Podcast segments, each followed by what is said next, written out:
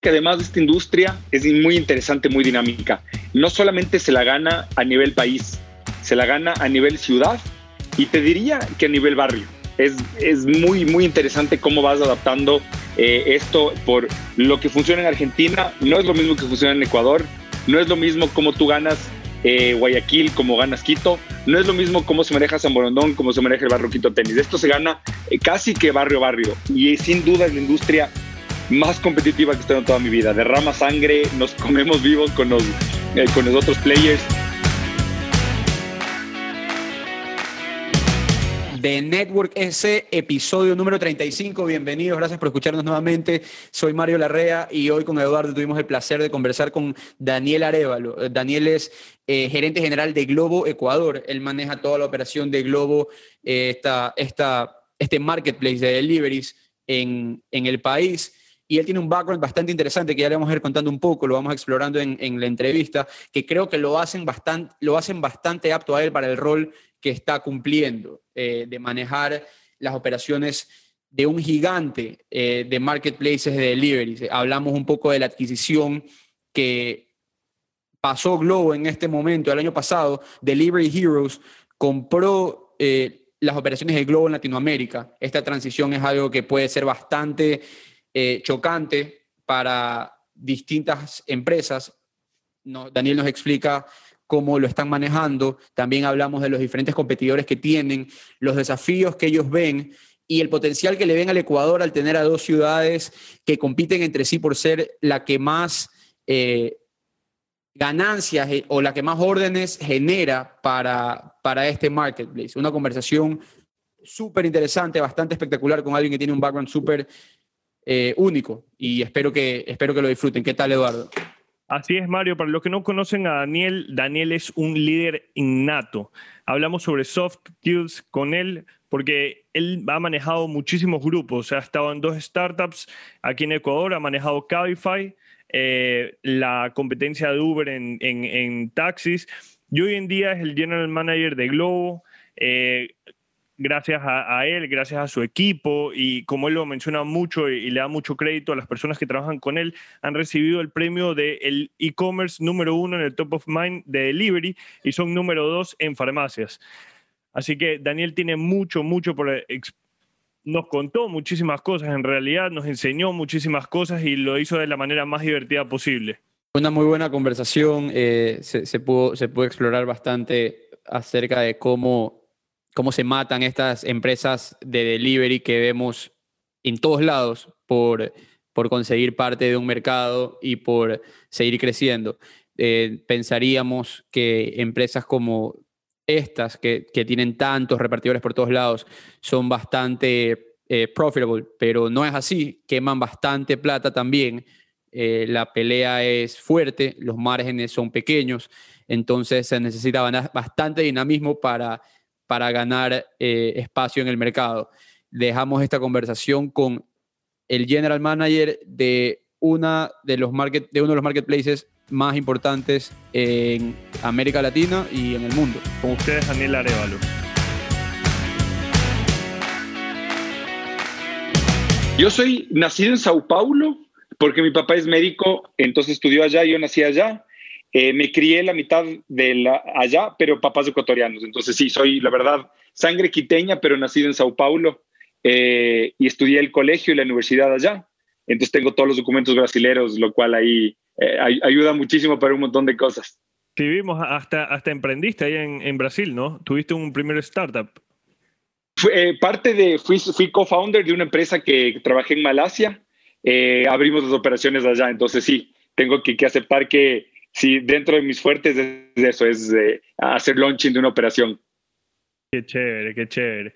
Bueno, eh, eh, estamos viendo con Mario cómo, podíamos iniciar, iniciar esta, esta conversación y déjame decirte que primero queríamos felicitarlos a ustedes, Globo Ecuador, porque vimos el premio que han recibido, lo vimos en un post tuyo en LinkedIn, eh, han recibido como estar en el, en el top of mind de e-commerce número uno en Ecuador en el 2020. De acuerdo, de acuerdo. Uf, una linda noticia. En, en, alimentos y restaurantes estoy viendo que en primer lugar, sí, top of mind, e-commerce 2020. Es Ahí me nace, ahí me nace a mí, a mí, a mí, a Mario nos nacía una, o sea, varias inquietudes. Entre esas es cómo ustedes, Globo, que tienen un competidores como Rappi, que tienen el doble de su valor, eh, básicamente ellos en seis meses se expandieron por toda Latinoamérica. Creo que Globo desde Barcelona llegó a Ecuador en un poco más de tiempo. Tienen, eh, otra, tienen a Uber, que vale 90 billones de dólares en el, eh, en el mercado. ¿Cómo hacen para que Globo sea la primera startup de e-commerce, de delivery en Ecuador? ¿Qué, cuáles son, ¿Cuál es la efectividad de ustedes? Qué, buena pregunta. Yo te diría que hay varios factores, ¿no? Entonces, eh, para empezar, eh, esos premios a nosotros nos llena de orgullo y felicidad, porque en el fondo no es algo, es algo que el usuario lo percibe, ¿no? Entonces realmente ves que si estás en el top of mind del usuario, mucho más allá de cualquier métrica, llámese ventas, facturación, es que estés en la mente del usuario, creo que es de las cosas más difíciles que una empresa eh, puede llegar a, lograr, ¿no? Que estés así, que tú pienses en una empresa y digas la, número uno. Y, no menos importante, en ese mismo premio nos dieron el segundo lugar en, todo lo que es farmacias, eh, antes de, eh, después de Fibeca, ¿no? Entonces, que Fibeca esté primero y nosotros segundos también es, eh, queriéndonos, un elogio muy grande. Te diría, si lo puedo resumir en tres factores, el llegar a ser líder de mercado. Em, uno, el haber llegado primero. Creo que te da un factor competitivo muy bueno. Dos, el nivel de equipo que tú tengas. Si tú tienes un equipo bueno, sólido, te da un factor, una ventaja competitiva muy grande y de la mano con eso, ejecución. Yo creo que eh, para mí de las mayores fortalezas que, que, tenemos como equipo es el nivel de ejecución que tenemos. De esta industria, tú puedes tener mucho dinero, puedes tener mucho capital, puedes tener mucha marca,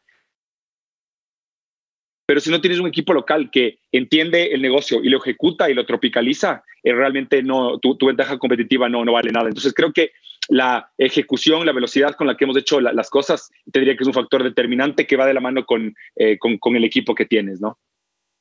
Claro, sobre todo por, por la expansión que, que han tenido tan, tan de startup, obviamente, ¿no? Que, que, ya tienen un producto que funciona y lo quieren replicar a la mayor eh, velocidad y efectividad posible en culturas diferentes, países diferentes, sistemas políticos diferentes. Todo esto juega juega bastante. Y ustedes tuvieron, eh, si este año, el año pasado, ha sido complicado para todas las personas, para ustedes, me imagino que fue el año de las oportunidades. Para ustedes tuvo que haber sido, no, no sé cuánto habrán eh, doblado quizás sus customers, pero ¿cómo, ¿cómo ustedes se adaptaron a la demanda que tuvo que haber incrementado de manera exponencial ahora con todo lo del COVID?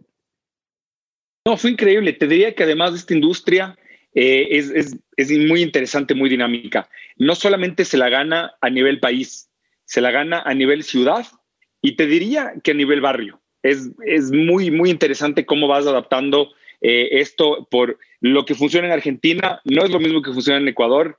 No es lo mismo cómo tú ganas eh, Guayaquil como ganas Quito no es lo mismo cómo se maneja San Borondón, cómo se maneja el barrio Quito Tenis. Esto se gana eh, casi que barrio a barrio y sin duda es la industria más competitiva que he estado en toda mi vida. Derrama sangre, nos comemos vivos con los, eh, con los otros players y bueno, igual por suerte tengo muy buena relación a nivel eh, de, mis pares en, las otras aplicaciones y, hasta conversamos y bromeamos, pero es muy competitiva, mucho más que la anterior que estuve, que fue Ride Hailing, movilidad, esta, esta derrama sangre. Ahora, eh, cómo fue eh, pre-COVID, COVID y post-COVID. Es un mundo, ¿no? Fue un mundo aparte. Eh, doblamos las operaciones y, lo que más me alegra de ver eso es que te diría dos cosas. Uno, que el, se mantuvo el mismo piso, tanto de, de volumen de ventas y de customers en este sentido. Es decir, nunca recayó si no se mantuvo el mismo piso del pico de COVID.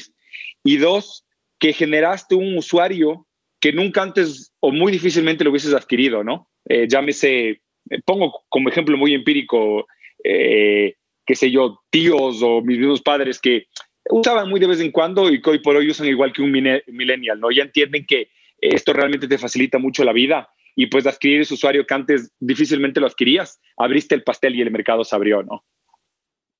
Qué bacán. Hay un, hay un tema ahorita que, que tú mencionas, el tema de las culturas.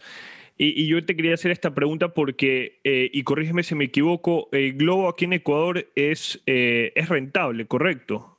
¿Está ya en números azules o todavía no?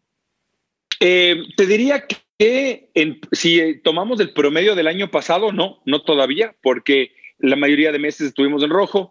Hubo ciertos meses que sí, pero más allá de eso, te diría que esta industria, y a veces es eh, ustedes creo que lo van a entender más eh, porque entienden mucho más del mundo de startups, pero el que tengas números rojos no es negativo en esta industria, ¿no? Yo cuando esto lo explico a, gente de, que está en negocios, dice, pero ¿cómo, es posible que le sigan invirtiendo a un negocio que no es rentable? Y esto es a long term, ¿no? Entonces, esto básicamente tú estás creando una masa de usuarios que luego estas empresas llegan a tener mucho nivel de escala, crecen muchísimo y luego es cuando se hacen rentables. Entonces, eh, Amazon operó con 10 años los números en rojo y pues hoy por hoy vemos lo que es, ¿no? Entonces, hoy por hoy básicamente creas el ecosistema para que luego eh, tenga un valor más alto, por ende no te miden, es, interesante, pero no te miden necesariamente por rentabilidad, sí por eh, cómo escalas el negocio, ¿no? Por, por, crecimiento de, de, customers en este caso. Eh, sí, el, generalmente en, lo, lo, que más te miden en esta industria es crecimiento en ventas, que va de la mano con los pedidos, en este caso, o en ride hailing con viajes, eh, y usuarios. Entonces va, muy de la mano, pero la, métrica principal que te miden esto es eh, el, tu core business, en este caso son los pedidos que tú generas eh, mensualmente. ¿Qué va de la mano con las ventas? ¿Qué va de la mano con los customers? Es, la historia de Uber, es la historia de Uber en todo el mundo, que queman capital como locos en, en una en una velocidad que quizás no sea sostenible en otras industrias, no son profitable, pero siempre dicen este año lo vamos a hacer, este año lo vamos a hacer y la gente sigue creyendo en ellos porque siguen generando, eh, siguen, levantando capital, siguen generando abrir nuevos mercados. Entonces ya es una apuesta de que sin duda. de largo plazo, como tú lo dices. Pero sin duda. Antes, mira, hay muchísimos temas importantes que hablar aquí que siento que nos vamos a quedar cortos, pero no puedo parar, eh, no puedo continuar sin preguntarte esta, esta cosa bastante básica.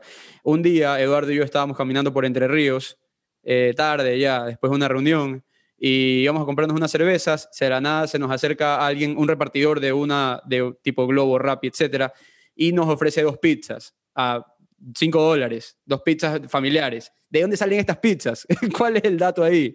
¿De dónde salen estos productos que paran y te los venden? ¿Quién asume esa pérdida? Mira, Mira, por, por suerte, por suerte, eh, tenemos eh, problemas eh, más grandes que eso, ¿no? El, el, operar no, es que además que es, lo que le digo siempre a mi equipo, a la gente con, la que estoy, que fue un consejo que tuve de, de, mi anterior industria. No te asustes que accidentes van a haber. Y estadísticamente, cuando el pastel se vuelve más grande, eh, por más que el, en proporción sea el menos del 1%, en volumen es, es mayor. Entonces, una vez ya medio que se va acostumbrando a, estas, estas cosas fuertes que pueden llegar a pasar a nivel media. Eh, y, siempre bromeo que mi Twitter, yo solo tengo haters en mi Twitter, porque solo la gente me taguea cuando no le llega el producto, cuando pasó algún repartidor. Entonces, yo la verdad, mi Twitter solamente soy pasivo. Entro a leer noticias y no comento nada porque me dan más duro que un político.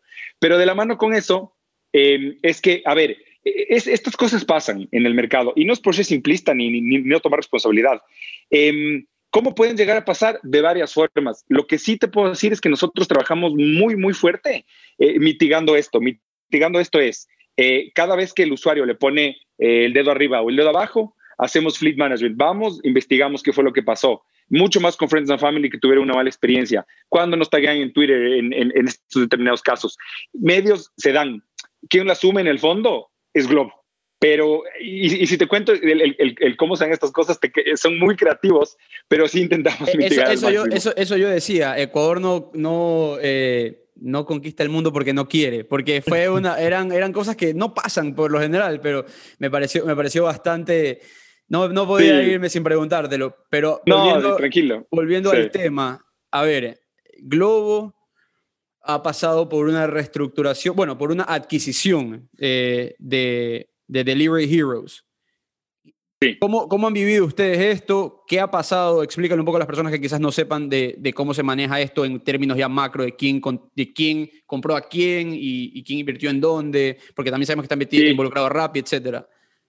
Es, es, increíble, es increíble ver cómo eh, yo tengo 35 años y para mis 35 vivir mi segundo M&A, ¿no? En, mi anterior industria también la viví. Creo que es de las cosas... M&A es un merger and acquisition que una empresa le compra a otra. Entonces, en mi anterior empresa viví, este es mi segundo, a veces eh, cuando hablo digo, wow, de verdad que eh, ni, yo me la creo pasar por, por dos eh, y, liderando. Entonces, básicamente, ¿qué fue lo que pasó? Em, delivery Hero es la empresa líder en delivery, quitando Estados Unidos en el resto del continente y quitando China. Em, es un monstruo alemán, y lo digo monstruo porque es una empresa que ya cotiza en bolsa, ¿no? Entonces, una empresa pública. Em, ¿Cómo funciona el, el deal? Es que Global Latam eh, vende toda la operación de Globo Latinoamérica. Entonces, todo Globo Latinoamérica pasa a ser parte de las operaciones de Delivery Hero, que en Latinoamérica operan con la marca Pedidos Ya. Entonces, ¿qué, es lo que pasa? Globo Latinoamérica básicamente se deslinda de todo lo que es Globo eh, España, que es donde controlan toda la operación, y Delivery Hero pasa a ser el dueño de eh, de este porcentaje de, participación de las empresas de, Globo. Rappi no, no, no, está, eh, digamos, no sé a qué te refieres si está de por medio. Me, ah. refería a que Delivery Heroes sabemos que también ha invertido en, en Rappi y, y, eso es algo bastante interesante de que entre compañías que hacen básicamente lo mismo se inviertan entre ellas y sí, a, a, simple vista es, es, medio difícil de ver, ok, quién está de qué lado quién compite con quién, cómo no se comen entre sí, etcétera, en ese sentido. Es, es, es, es muy buen punto. Y, y, sí, invierte como invierte también en, otras, en, otras, en otros players del, del mismo segmento. Delivery Hero, eh, yo me estoy empapando en el camino, ¿no? Pero lo que sí he leído y sé bastante es que ellos le apuestan mucho a la industria. Ahora bien, eh, sí vale la pena matizar que Delivery Hero en este caso es un investor, eh, no sé el porcentaje de, de, cuánto invierte en Rappi, pero es dueño de la marca Pedidos Ya, ¿no? Entonces, eh, claro está que si tú eres dueño de una marca y le, inviertes a otra, le vas a dar más peso a la que es tu marca propia, ¿no? Entonces, pero sí, me parece muy interesante. Eh, Niklas, que es el CEO, co-founder, es un alemán. Lo que me han comentado y leído de él es que es muy agresivo en el buen sentido de la palabra, donde llega es el número uno, no el número dos ni uno y medio, número uno, y ellos crecen a doble dígito todos los años, son muy agresivos donde llegan eh, a, comerse el mercado. Entonces, me apasiona también estar dentro de, esta industria que si por sí es competitiva, mucho más tener eh, este concepto ¿no? desde arriba. Antes tú mencionaste que estabas ya pasando por tu segundo merger and acquisition. ¿Cuál fue tu primero? Fue con Cabify, que Cabify compró las operaciones de Easy en toda Latinoamérica. Eh, en algunas se llamaba Easy Taxi, en otras Easy.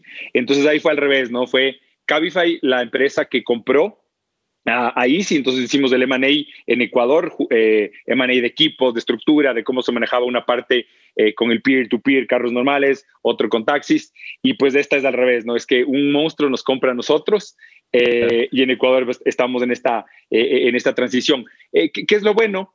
que es un, es un monstruo, ¿no? Es, es un player que tiene alma de startup, pero es una empresa que ya cotiza en bolsa. Por ende, el, capital que va a haber en ese sentido lo vemos con muy buenos ojos, ¿no? Antes de entrar a ver los beneficios que podría ser esta, esta adquisición y este merge entre, con Delivery Hero, te quisiera preguntar ahorita, ya que me comentas que has pasado por dos, ¿cuáles tú crees que son las características principales o eh, las cosas que, tiene, que se tienen que hacer correctamente para que haya una eh, ordenada transición de una empresa a otra sin afectar procesos ni personas en una de las dos empresas? Es muy buena, es muy buena pregunta y creo que tú dijiste dos factores claves que van por ahí, procesos y personas. Creo que lo definiste perfectamente. Te diría uno, y, y, que es lo que más me cuesta a veces trasladar al equipo, es keep the focus, ¿no? Porque tú tienes el negocio que tiene que andar porque si no anda, te descuidas y viene la competencia y te hace daño. Entonces tienes que estar muy enfocado en tu día a día, pero a la vez dedicarte al M&A. Entonces tienes que tener un foco muy concentrado en el día a día de la operación y además eh, eh, concentrarte en todos los procesos que conlleva un M&A. Entonces eh, es, muy difícil manejar eso, inclusive para mí, pero intento mantener el foco. A veces hago la analogía como los caballitos de carreras, ¿no? Que andan así y tienen este foco muy definido, porque ¿qué es lo que pasa en el extremo opuesto? Es que el equipo se dedica 100% a la migración y descuida el negocio. Y eso no puede pasar. Entonces, esto fue de los mayores learnings que yo tuve en Cabify y con Juan Antonio, que es el CEO y líder del grupo, siempre nos decía esto. Y dos, lo que tú dijiste, eh, equipo. Hay que cuidarle mucho al equipo, hay que estar muy pendiente del equipo, hay que eh, eh, hacer estructuras donde el equipo esté muy confortable con lo que hacen el día a día Entonces te diría que las dos cosas, keep the focus, además de eso, on top, eh, eh, preocuparse de la, de, la, de la transición, migración, de lo que estén haciendo y cuidar mucho tu equipo en, en todo sentido. Tener esos tres factores claves. Entonces, estos periodos de transición son periodos eh, bastante intensos de trabajo. Ahorita, si dirías, eh, trabajabas ocho horas, ahorita vas a trabajar 12 o 13 para poder mantener los dos caminos andando, uno el negocio y otro una transición correcta. 100%, tal cual, eh, tal cual, te, demanda, te demanda mucho más tiempo. coincidencia, yo me, me comprometí hace dos meses, este año me caso, entonces estoy ahí al borde de que mi novia me devuelve el anillo por poco, pero sí te demanda, te demanda más horitas de, trabajo. Y te diría que emocionalmente también te demanda mucho, ¿no? Es, es, es un poco nuestro rol como líderes, es bajar tu ansiedad y bajar la ansiedad del equipo. E, e, es, es lo que siempre intento decir bien. Y, y, y muy humano, muy humble.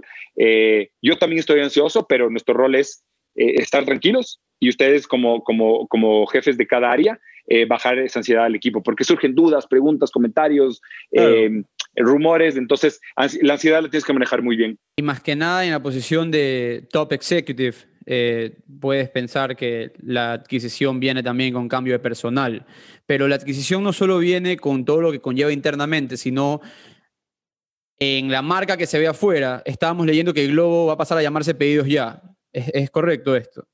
Sí, es la marca, es la marca con la que operan en toda América Latina, sí. ¿Cómo están haciendo ustedes para, no sé si educar al consumidor, pero para dar este cambio que es un cambio de marca, ¿no? O sea, ya Globo, no vas a ver, no vas a ver a Globo, vas a comenzar a ver a las motos con pedidos ya por la ciudad. ¿Cuál es el...? Como, sí. Como Porte y Claro, como lo que pasó con Porte y Claro. Tal cual. Mira, yo te, diría dos cosas. Te diría que, em, uno, eh, más allá de lo que tú haces, digamos, como estrategia, de, forma más conceptual, lo que yo creo firmemente es esto. Eh, me encanta la marca amarilla, me encanta Globo y, de, verdad que creo que la empresa tiene unos valores que nunca he visto en ninguna otra. Tiene unos valores muy fuertes y, que las personas que están ahí eh, se apegan mucho a los valores de la empresa. Creo que es de los factores más difíciles de conseguir en una empresa. El resto viene por añadidura. Si hoy por hoy nosotros somos amarillos y el día de mañana somos rojos, y el de mañana pasamos de ser morados, eh, a, veces puede sonar muy simplista, pero intento ser lo más pragmático. Eh, lo que importa es que tú prestes el mismo servicio, con buen contenido, con buenos tiempos de entrega, eh, que tengas buenas ofertas, buena promoción. Entonces, el fondo es mucho más importante que el color. Entonces, lo, otro acaba siendo un poquito más de forma, que obviamente a todos nos llama la atención lo que se viene. Pero la base es lo que tiene que estar muy fuerte, ¿no? Y, y ya poniéndonos más más minuciosos en esto. ¿Cómo va a ser el proceso? ¿Qué va a pasar con los usuarios de Globo? O sea, yo voy a abrir la aplicación de Globo y se va a llamar pedidos ya o me voy a tener que bajar una nueva aplicación y poner mis datos nuevamente. General, mira, te soy muy sincero, esto, esto lo estamos viendo en el camino, no está, no está definido. Lo que sí te puedo decir son, son dos cosas. Delivery Hero ha comprado, ni siquiera sé el número, pero es un experto en M&As, ¿no? Es, ha comprado varias otras empresas, se caracteriza por ser muy agresivo, va y compra empresas, entonces es muy fuerte en M&A.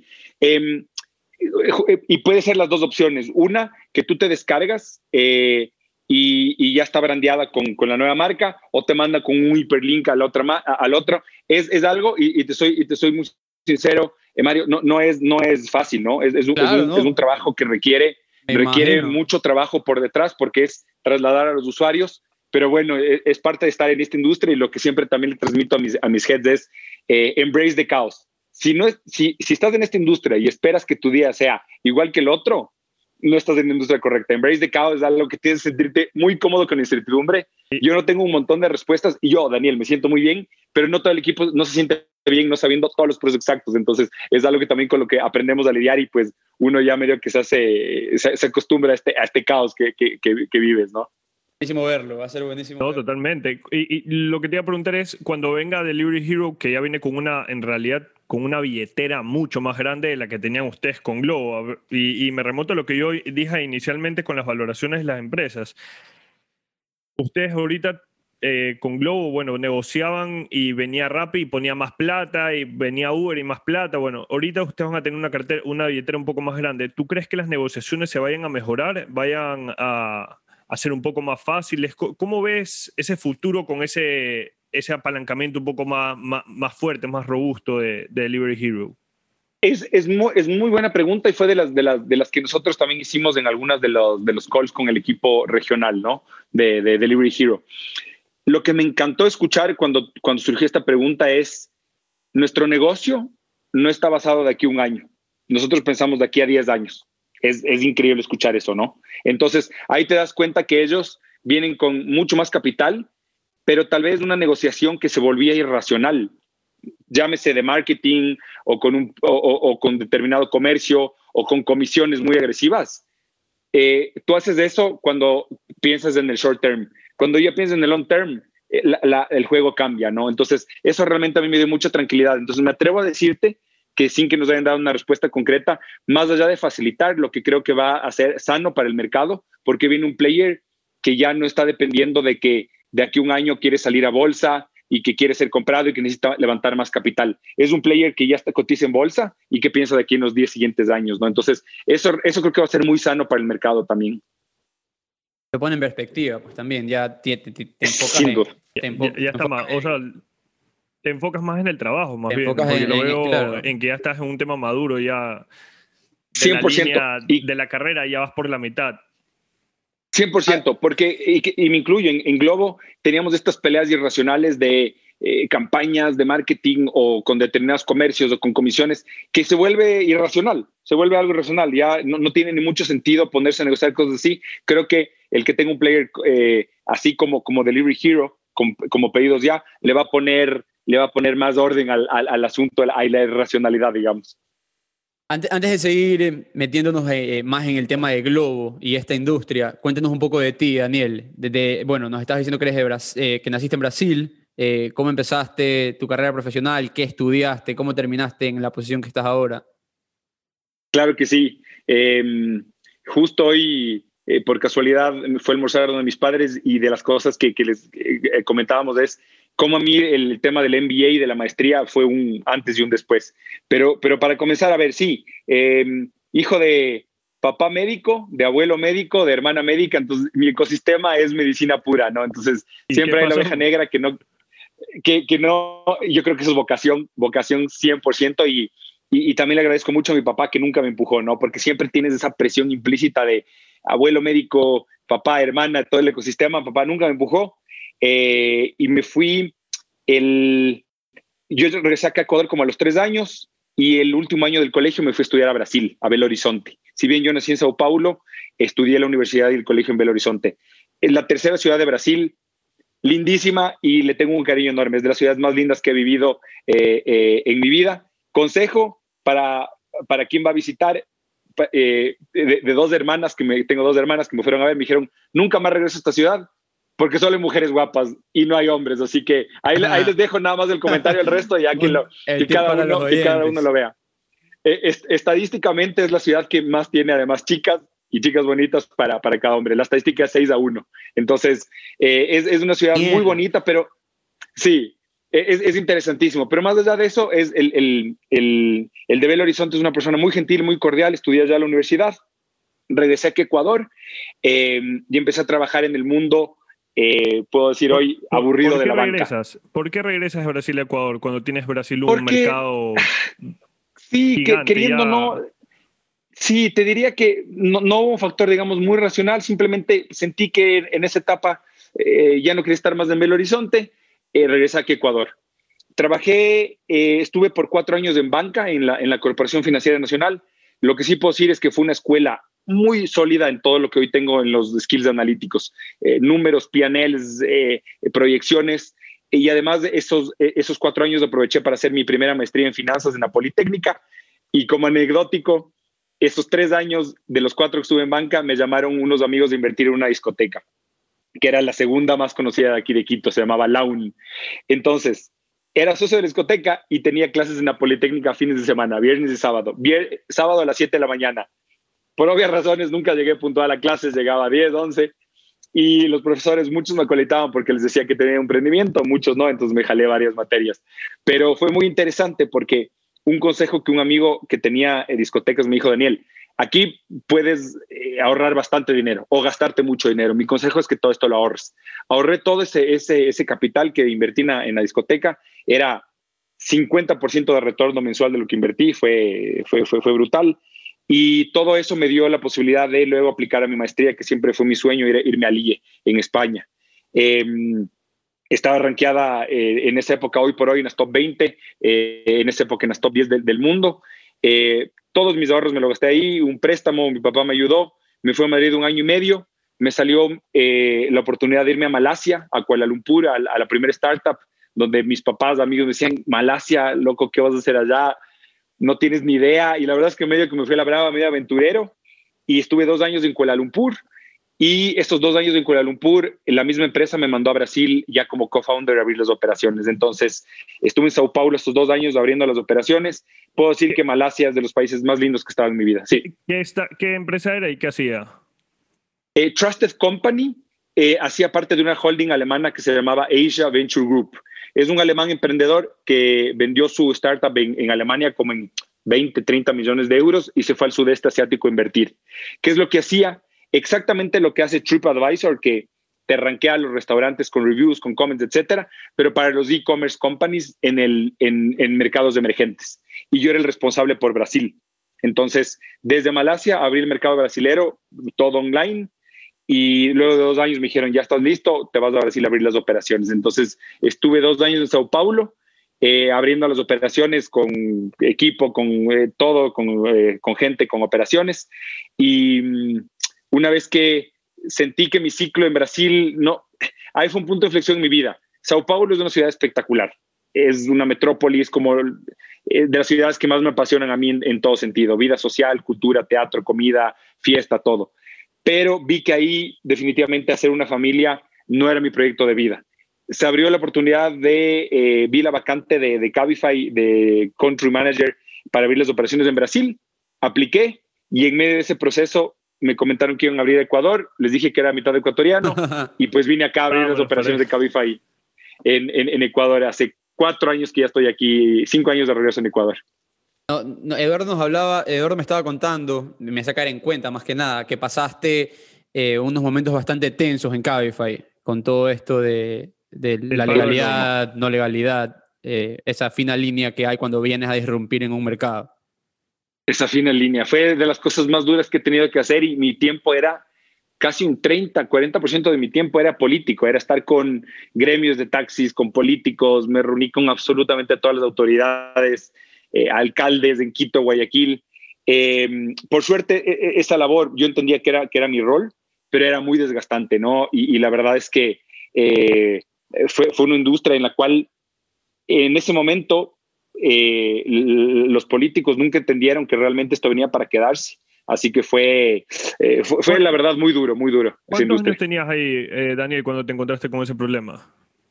Yo regresé de Brasil con 31 años, entonces de los 31 a los 34, a los 33 estuve en Cabify y estuve tres años, casi cuatro y medio, sí. Y, y, yo te quisiera preguntar, porque a los 33 años o sea, tratar con gremios de taxistas y peor aquí en Ecuador y luego de lo que vimos nosotros eh, cuando fue el paro, ¿quién te enseñó? Me gustaría saber quién fue el que te, te, te, inculcó, te enseñó, con quién fue tu mentor para poder manejar tremendas negociaciones a tan corta edad, habiendo regresado tres años antes a, Ecuador. O sea, tampoco es que tenías aquí todo el tiempo, habías hecho ya todos los contactos. ¿Cómo lograste hacer eso ahí? Es muy buena, es muy buena. Yo y, sin duda ahí yo tengo eh, dos grandes mentores en, mi carrera. Uno de ellos es justo la persona que me contrató, que es Ricardo Weather.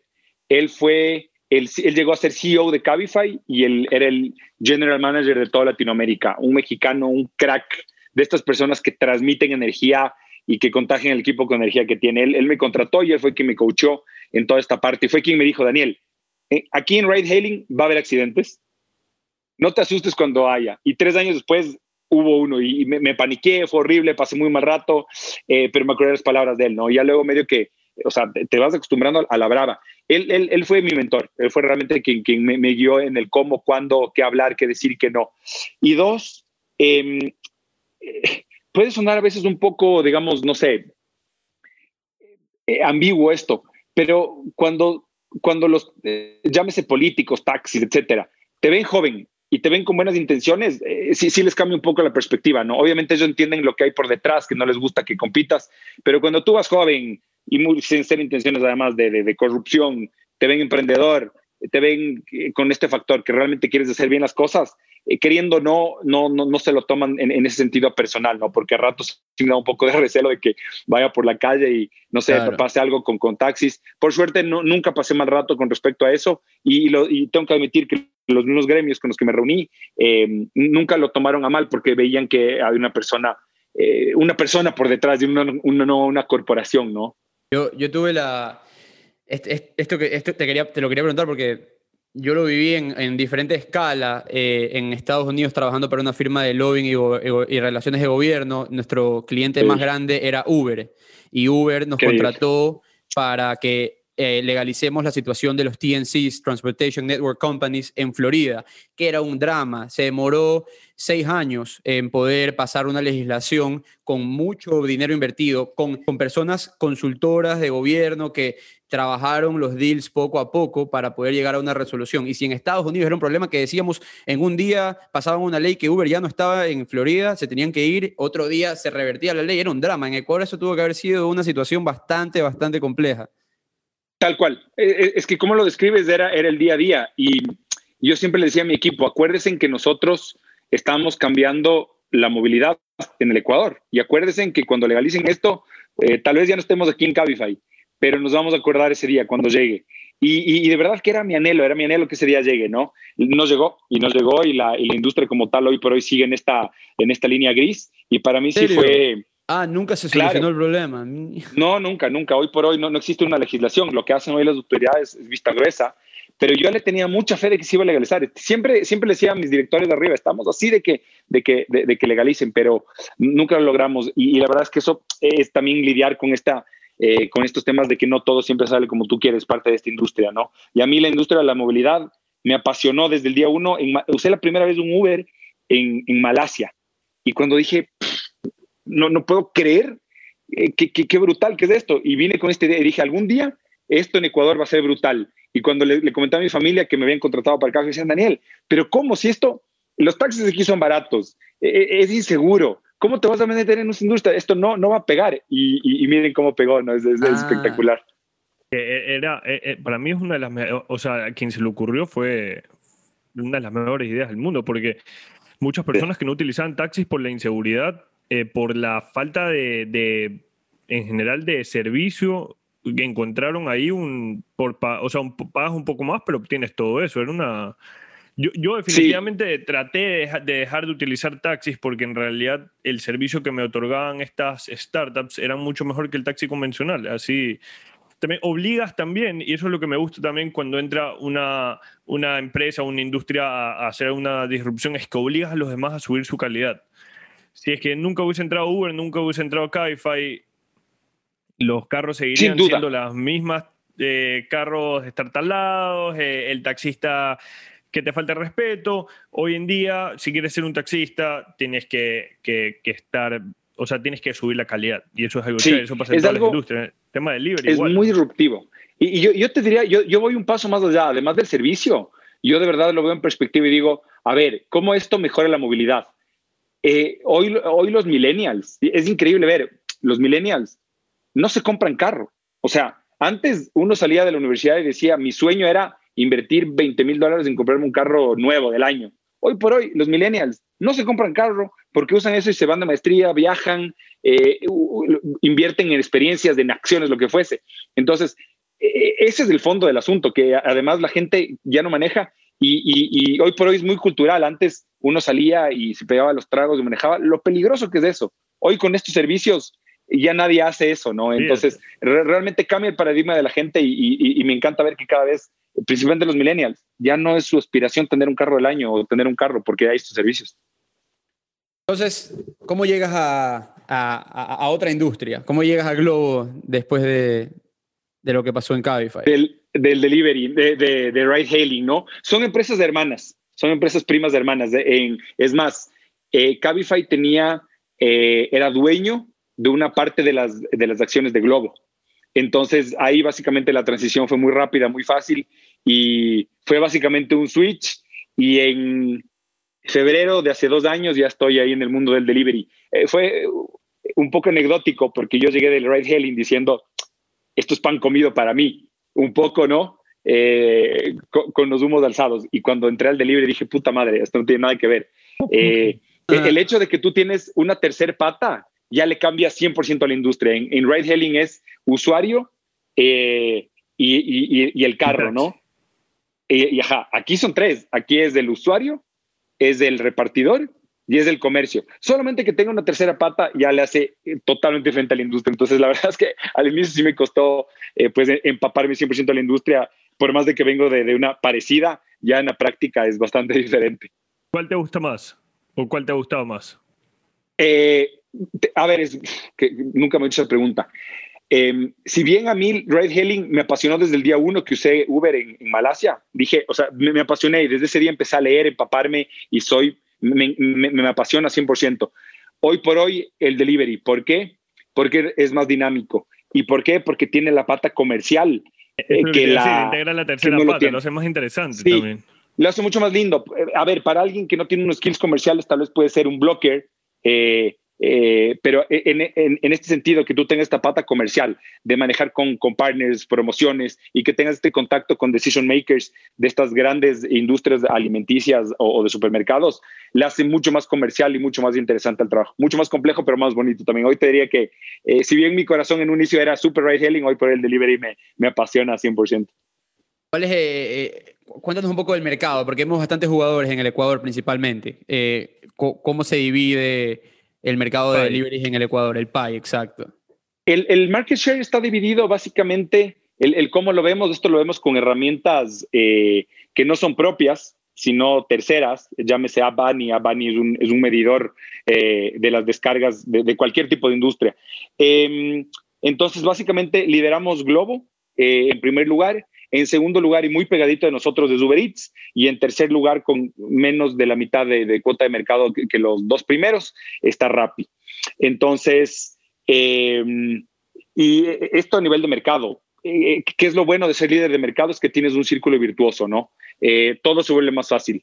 Así como también tiene círculo, el círculo vicioso, que el círculo virtuoso es, tienes el mejor contenido, eh, tienes mucho del contenido en exclusivo, ¿Qué hace eso? Que el, tiempo de entrega sea más rápido. ¿Qué hace eso? Que el usuario te busque más. ¿Qué hace eso? Que el usuario compre más en el determinado comercio y que el comercio te dé mejores promociones. Entonces, es un círculo virtuoso que hace que tú escales de forma más, más rápida. ¿Cuál es el círculo vicioso? Que no tienes contenido, sacas promociones, pero que no tienes contenido valioso, el repartidor no se conecta porque no hay contenido, entonces es un círculo vicioso, ¿no? Eh, por suerte, el, ser líder de mercado hace que si ejecutas bien, la operación escale de forma más rápida. Ah, hay, un tema que nosotros estamos eh, conversando con Mario y, hay una persona que nosotros entrevistamos en el podcast. Eh, nos mencionaba que actualmente hay una disconformidad con, lo, con muchos locales de comidas, en este caso por las altas comisiones que cobran los startups, entre estos Rappi, Uber Eats y Globo. Y los, marketplaces, claro. Los marketplaces. ¿Qué, ves que puede pasar con esto aquí? ¿Tú crees que ellos eh, puedan hacer su propio e-commerce? ¿Cómo, ves? Eh, ¿Hacia dónde va esto? Creo que es, un buen punto. A ver, yo lo veo desde dos perspectivas. Uno, y, siempre que, va de la mano con la primera pregunta que me hiciste, si somos profitable. Si cogemos el 2020, no, no lo fuimos. Entonces, a veces no nos ven como el imperialismo que explota a los repartidores y que saca al aire eh, las comisiones. Y si viese nuestro PNL, está, en rojo. Entonces, no es que nosotros nos llevamos millones y el equipo gana su, su bono eh, por utilidades. Eh, no, esto es en el super long term. Entonces, un poco, esa es la perspectiva que siempre trato de poner. Somos una industria en la cual operamos en números rojos todavía y que recién en el long term es lo que vamos a tener verdes. Eso por un lado. Dos, Em, hemos visto mucho, muchos em, pequeños emprendimientos de delivery de barrio. Yo lo veo con muy buenos ojos. No creo que van a morir, creo que más bien van a, crecer. No creo que nos, eh, que nos lleguen a hacer competencia a los tres. Te diría que cuatro big players hoy, hoy por hoy Tipti ha tomado una relevancia muy buena. Eh, y, personalmente, al ser una empresa ecuatoriana, le veo con muy buenos ojos. Personalmente me gusta muchísimo. Em, entonces creo que van a haber estos pequeños deliveries de, de, de barrio que van a seguir creciendo. Y, con respecto a las comisiones, eh, eh, es un poco la industria en, la que estamos, pero que nosotros también estamos en números rojos, necesitamos escala para así eh, poder seguir creciendo. Esa es un poco la, perspectiva, ¿sabes?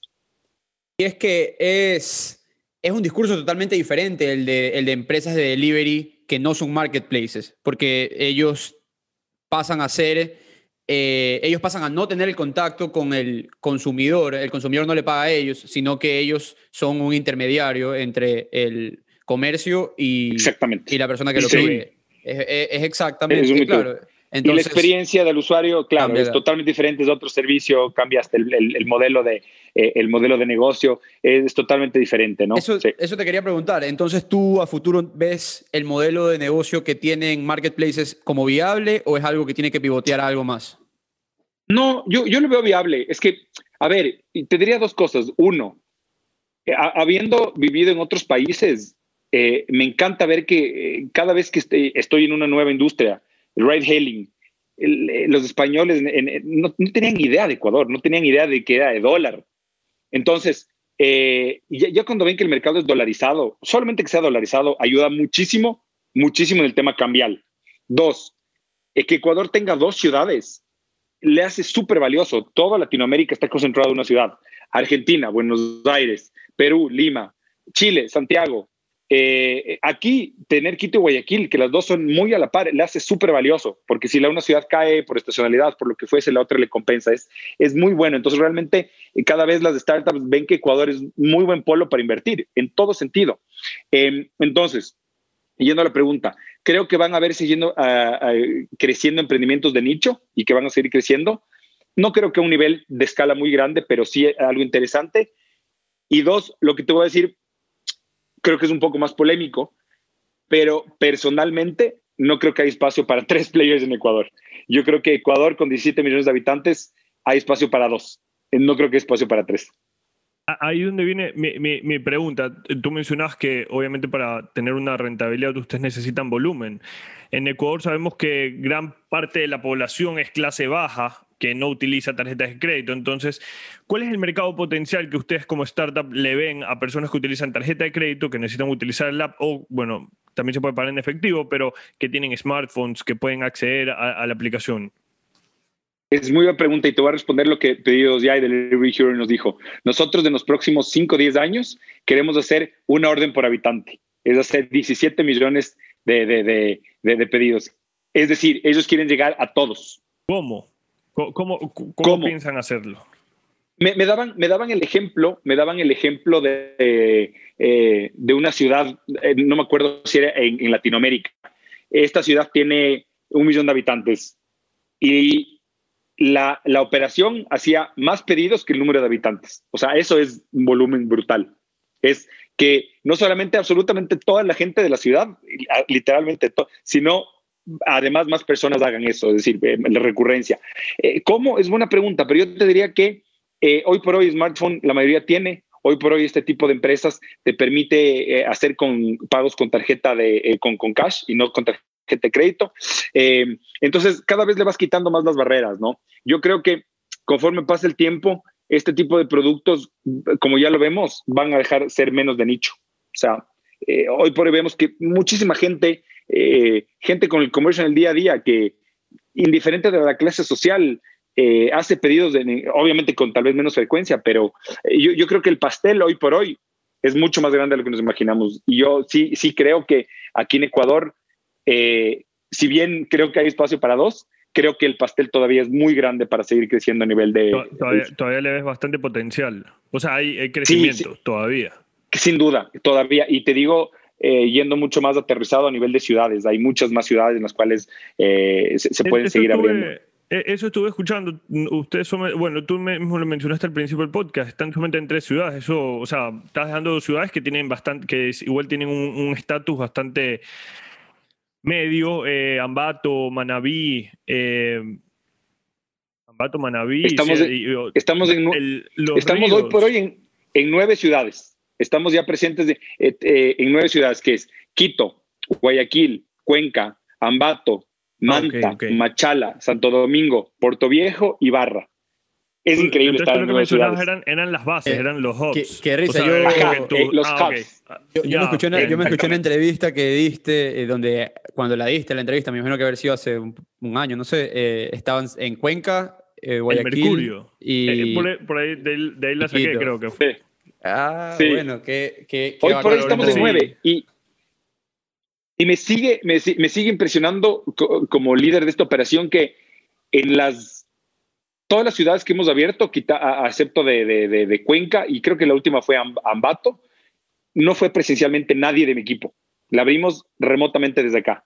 Imagínate lo que es abrir una ciudad remotamente, sin tener que viajar, sin tener que ir, sin tener que visitar a un comercio, sin tener que ver a un solo repartidor. A mí me sigue llamando la atención. O sea, somos tan rápidos y eficaces que las cinco ciudades últimas que abrimos, no fue nadie del equipo in situ a abrir la operación. Eso es, eso es brutal. Daniel, cuéntame un poco, un poco, te quiero hacer una pregunta media personal, pero tú estás eh, desarrollándote un tema eh, de, alto, o sea, de alto ejecutivo en un startup que está en crecimiento, primero en el mercado con reconocimientos, vienes con una larga trayectoria. ¿Qué hábitos tienes que te permiten estar tan lúcido para enfrentar todos estos problemas de, de, startup que son caos cada cinco minutos, apagar fuegos, vivir una incertidumbre. ¿Qué haces para estar ahí? Qué, qué, bueno, qué bueno, qué, bueno que toques ese tema. Eh, te diría que em, creo que son tres cosas. Uno, em, y, que siempre intento bajarle esto a, mis equipos que veo que a ratos eh, se conectan demasiado tiempo. Además, bueno, tengo que admitir que soy workaholic. Ah, ah, me, encanta, me, me, encanta trabajar. Pero a veces yo les digo a ellos, les incentivo, les digo, por favor, hoy se desconectan, se olvidan, duermen bien, farreen, tomen, hagan lo que tengan que hacer, pero no se conecten. Entonces te diría que uno, separar muy bien el trabajo eh, de, la vida, de la vida personal. A veces se puede eh, caer una negociación, lo que fuese, pero no, no les llevo a la casa. No les llevo a la casa y, no les llevo a la casa y no, y, no, mezclo cosas. Dos, personalmente a mí eh, las cosas que más me ayudan es hacer ejercicio. Hago ejercicio todos los días, de lunes a domingo absolutamente todos los días de eso. Ah, para mí personalmente es lo que más me ayuda a quitarme toda la ansiedad. Em, y tres, el, tres, comer bien y comer en horarios. A veces veo a mi equipo que come en la reunión y abre la computadora, no les dejo, o sea, intento que se dediquen eh, ese espacio para hacer lo que tengan que hacer. Eh, y, también creo, esto es algo mucho más conceptual.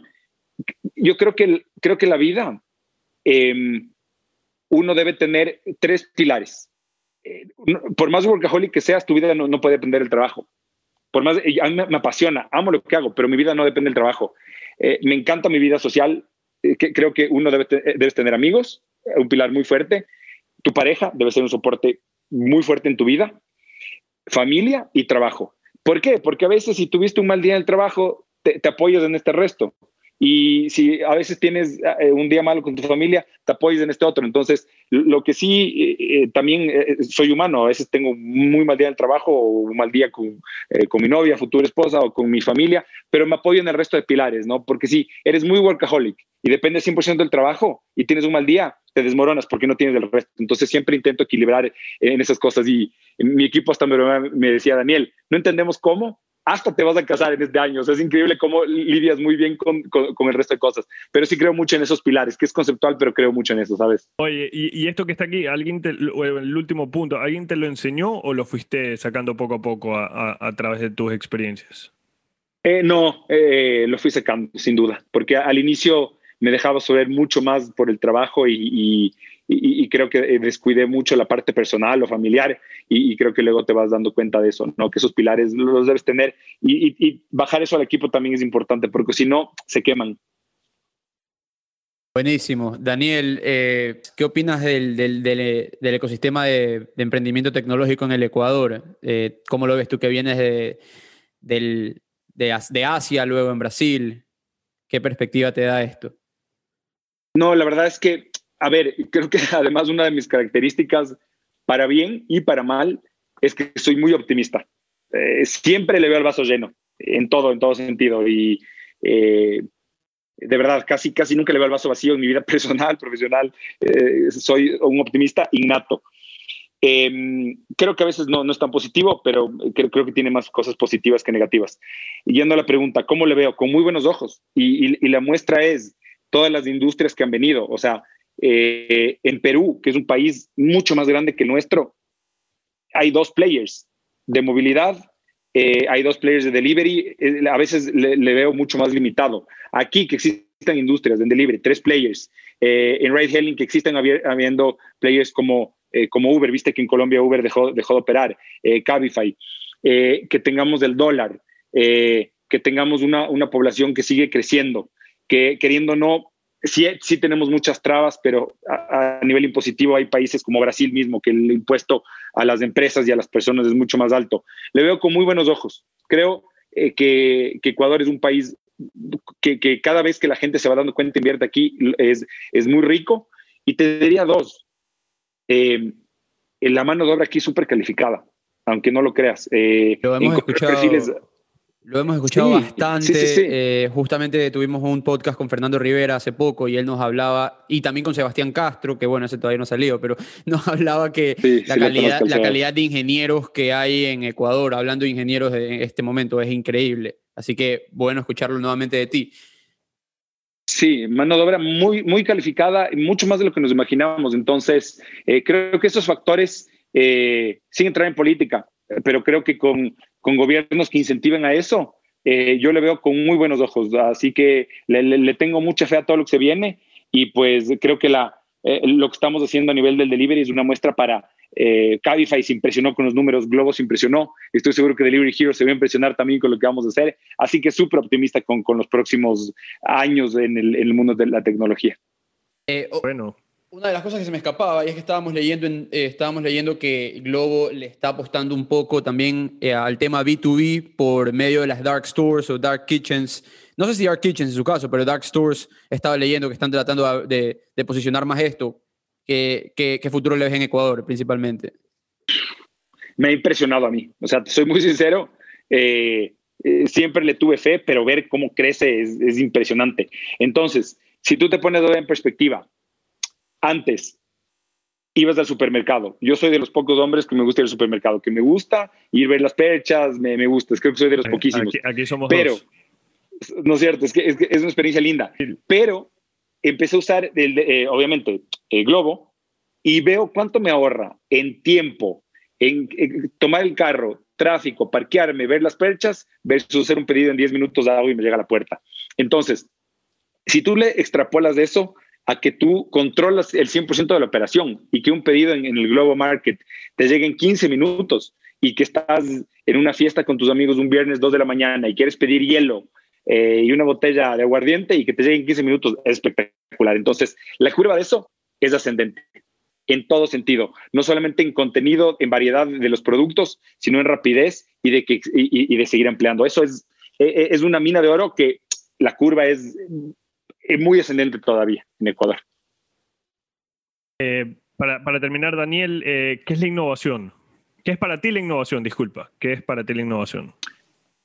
¿Qué es para mí la innovación? Yo creo que eh, el innovar es, em, ¿sabes qué creo firmemente? Además que como buen workaholic, 99% es transpiración y 1% es de creatividad. Es decir, yo no estoy aquí sentado y se me, me sale una idea le ejecuto y me hago millonario y vendo mi empresa. No, es todos los emprendedores que han fracasado y exitosos, pero que aman lo que hacen, es 99% se la rajaron, trabajaron, fueron atrás, estudiaron, hicieron todo. Entonces, ¿qué es innovación para mí? Es irse y buscar y rajarse todos los días. 99% ir atrás de, lo que quieres, rajártela todos los días y equivocarte, caerte, pero creo que es innovar. Es tener una idea, trabajarla, prueba y error. Si te fue mal, vas por el otro camino, le vas adaptando, pero es 99% de expresión. Creo que eh, Einstein hay pocos, no soy uno de ellos, sí soy una persona que 99% la, la transpira para llegar al éxito. Me, identifico mucho, mucho con eso.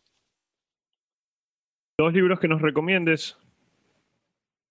A ver, eh, el que realmente a mí me, me, me, inspiró muchísimo fue el de Steve Jobs. Eh, me encantó ese libro personalmente, fue de los que más me motivó. Con matices de lo que es de algún de algún autor. Eh, no, la biografía, la biografía de biografía. Ajá. Eh, con, con, matices de cómo tienes que liderar un equipo, no, no me identifico mucho en cómo lidera él, pero es brutal ver cómo él realmente transformó la industria.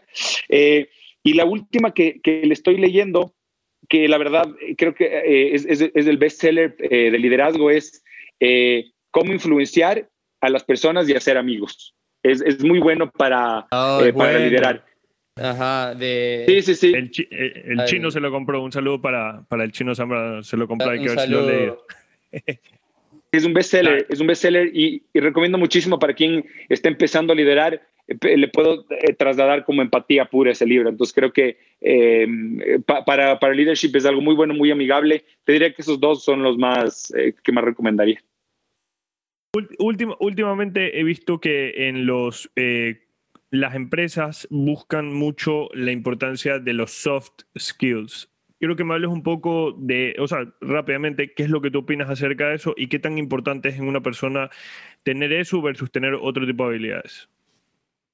Creo que lo técnico uno acaba aprendiendo y lo soft eh, tienes que desarrollarlo mucho más. Si tú tienes dos candidatos eh, igual de buenos técnicamente, y te diría, me atrevo a decirte osadamente que el uno es técnicamente un poquito más eh, que el otro, pero este tiene más soft skills, eh, nos vamos por este. ¿Por qué?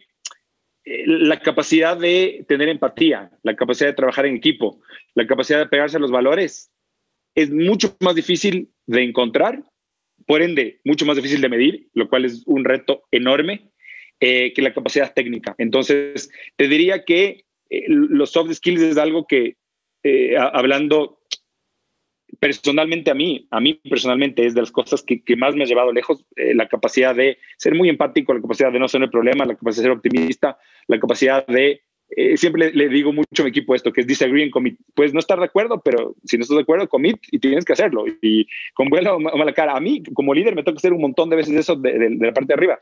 Pero eh, te diría que se traslada en eso, ¿no? O sea, de verdad que eh, yo, eh, nosotros, como, hablando como Globo y como industria, le damos mm, muchísimo valor y también es mucho más difícil de medir. Pero cuando encuentras la persona que se apega a los valores, soft skills, eh, es una persona que siempre le vas a querer retener. Entonces, eh, creo que es fundamental tenerlo y quien, eh, quien no lo tiene, creo que es algo que lo tiene que desarrollar en el día a día eh, y, y, que es un diferencial enorme en el mercado. Sabes que ya, ya, ya, ya, que estamos hablando de esto, Daniel, ¿cuál es la, eh, la, la, diferencia que ves en el consumidor eh, costeño y, bueno, guayaquileño y, de Quito? ¿Qué se ve ahí? ¿Sabes qué? ¿Sabes qué? Eh, de verdad, siendo además quiteño y bien quiteño, que hasta me molestan por, porque además hablo bien quiteño, es que en ride hailing el 70% del mercado estaba concentrado en Quito. En, Globo y en el delivery como tal es muy, muy, muy igual, eh, muy, muy parecido. Entonces, una vez más, me encanta ver que Guayaquil muchas veces acaba siendo la ciudad líder, se, se, codea con Quito, a veces es líder, y eso como, como, como, como GM te da una tranquilidad enorme porque tienes dos ciudades fuertísimas. Eh, y ahora yendo a la pregunta específica en el comportamiento en el delivery, eh, por ejemplo, el contenido de restaurantes en la costa es mucho mayor, hay muchas más huecas, pero que el consumidor va, y, va y, compra. En Quito está tal vez un poquito más centralizado. Y las horas de consumo, ¿no? Las horas de consumo en, la sierra, en Quito, están mucho más enfocadas en el almuerzo, en Guayaquil en la cena y fin de semana en el desayuno. Nosotros en decimos, el consumo del desayuno en Quito es cero, así hay poquísimo. En la costa ves que hay unos picos enormes, ¿no? Y la cena también es mucho más tarde, es eh, 10, cuando en Quito si es que la cena es 7. Entonces, eh, a mí personalmente me encanta eso. Eh, y te diría así, pequeños matices, pero sobre todo que tienes una ciudad eh, tan importante sin ser capital como Guayaquil, que se suele llevar siempre el peso Quito por, porque hay más sector público, porque puede haber más clase media que puede consumir más y más volumen, pero aquí en el delivery se codean y me encanta ver que, que, que las dos se coden. Listo, Daniel, muchísimas gracias por, por tu tiempo. Eh, espectacular entrevista, muy divertida. Aprendimos demasiado.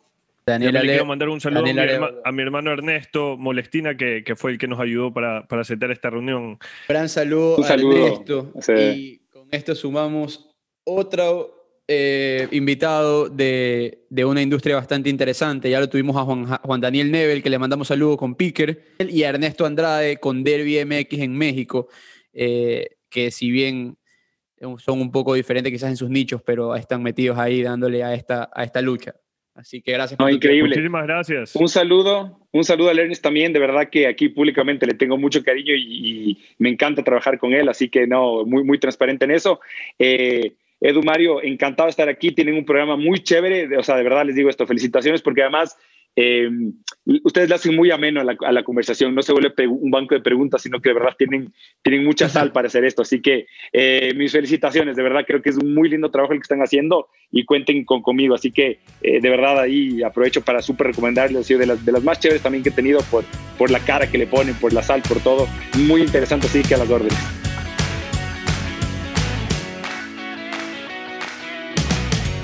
Espero que les haya gustado mucho este episodio. Si quieren saber más sobre The Network, no se olviden visitarnos en www.thenetworks.com. También estamos en Instagram como arroba de NetworkS y en Twitter como The Network Este episodio es editado por Luis Fernando Silva. Que lo disfruten.